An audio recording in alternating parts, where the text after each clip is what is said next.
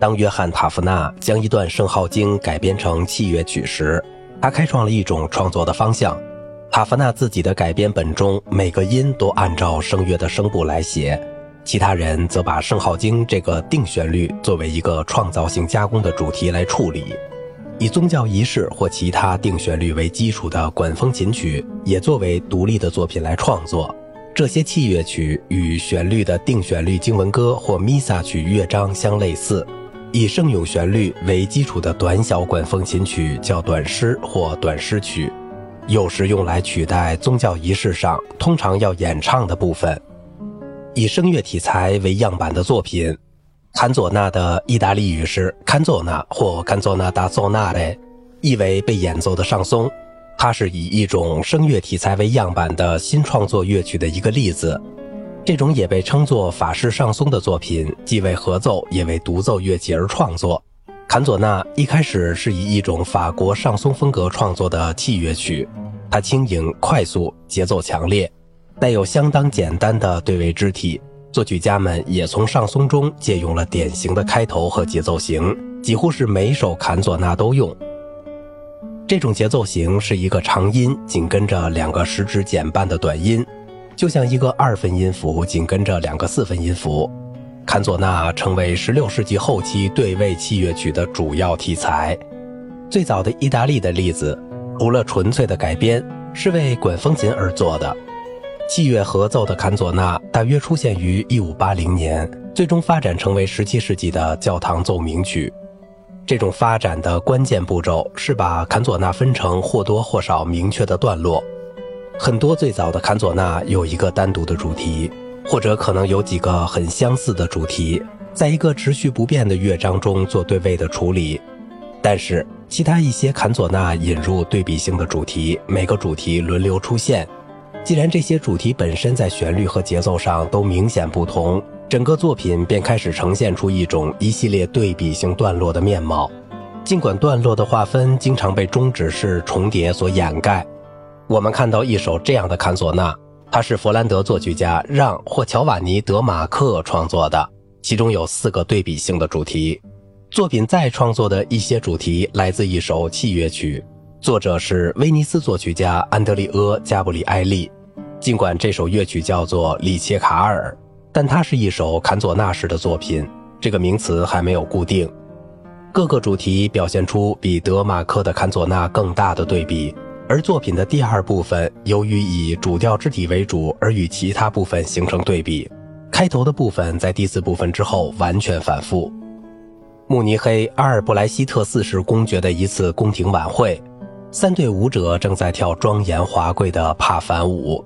在左侧二层楼座上可以看到伴奏的一支长笛和鼓，而右侧楼座上是一个定音鼓演奏者和两个吹小号的人，他们的乐器被搁置着。在背景中，公爵和一个夫人在玩牌。版画马特乌斯·扎辛格作于1500年。16世纪后期，威尼斯的奏鸣曲是坎佐纳的宗教版本，由一系列段落组成，每个段落都以一个不同的主题或一个单独主题的变奏为基础。这种分段的特点使它与后来的教堂奏鸣曲联系起来。那种17世纪的奏鸣曲由不同速度、节拍和情绪的几个乐章组成。乔瓦尼·加布里埃利是安德烈阿·加布里埃利的侄子，也是威尼斯圣马可教堂的管风琴师。除了大约三十六首坎佐纳，他还有七首奏鸣曲存世。一个威尼斯人的发明是把复合唱的手段用于乐器。著名的弱音和强音的奏鸣曲选自继加布里埃利的神圣交响曲，基本上是由一首为乐器而作的双合唱经文歌。这首作品在音乐史上赢得了一个突出的地位，因为它属于最早的在印刷的声部中指明特定乐器的器乐合奏曲。第一合唱队指定使用一个木管号和三支鼓长号，第二合唱队使用一把小提琴和三支鼓长号。木管号的柔和音色很好的与合奏相融合，鼓长号从高音到低音有五种尺寸。也有比较柔和的音色。这部印刷的音乐作品的另一项发明是对弱音或强音的指示，在两个合唱队单独演奏或一起演奏时都有。这是音乐力度标记的最早曲例之一。前奏曲和其他引人入胜的乐曲，这是类似即兴演奏的作品，是为独奏者而做的最早的音乐实例之一。它们以多种名称出现，比如前奏曲、幻想曲或里谢卡尔。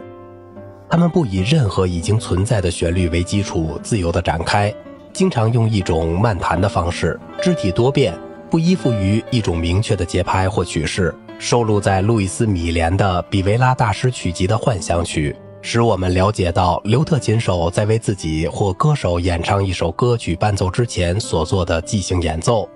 每首幻想曲都与随后的声乐作品采用同样的调式。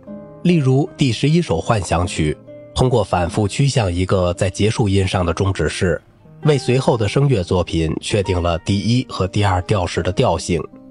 辉煌的快速音阶经过句在最后的和弦之前增加了张力和悬念。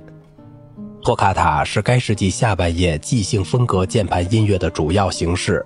这个名字来自意大利语的动词 toccare，意为接触，有对刘特琴手在纸板上练习技巧的暗示。威尼斯管风琴家克劳迪奥·梅鲁洛创作的托卡塔是这种题材转移到键盘乐器的范例。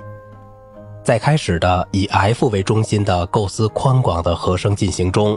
梅鲁洛利用了管风琴的力量来持续乐音，起初终止在结束音上，然后移到五度音的一个半中指上。大量的延留音以及其他延长和重复的不协和音是管风琴的惯用语言。装饰音和节奏自由多变的音阶经过句活跃了肢体。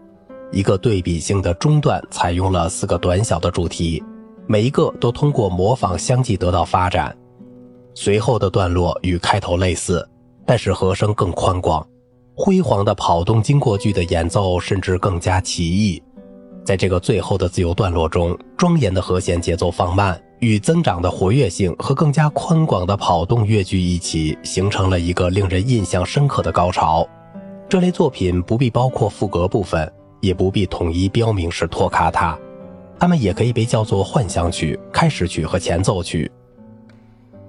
有一类叫做里切卡尔的前奏曲，发展成一种经文歌式的由副歌段落的连续构成的乐曲。里切卡尔这个词是一个意大利语的动词，意思是寻找和企图，可能来自刘特琴手在乐器上寻找音符和检测调音的行话。最早的刘特琴的里切卡尔是短小即兴的，当它们被移植到键盘上时，这种题材偶尔要求一点模仿。后来，当作曲家引入反复的乐句和成对模仿的片段时，它的形式变得更加清晰了。到了1540年，里谢卡尔由一系列没有显著个性或对比的主题构成，每一个主题用模仿加以发展，并在终止式上与下一个主题相重叠。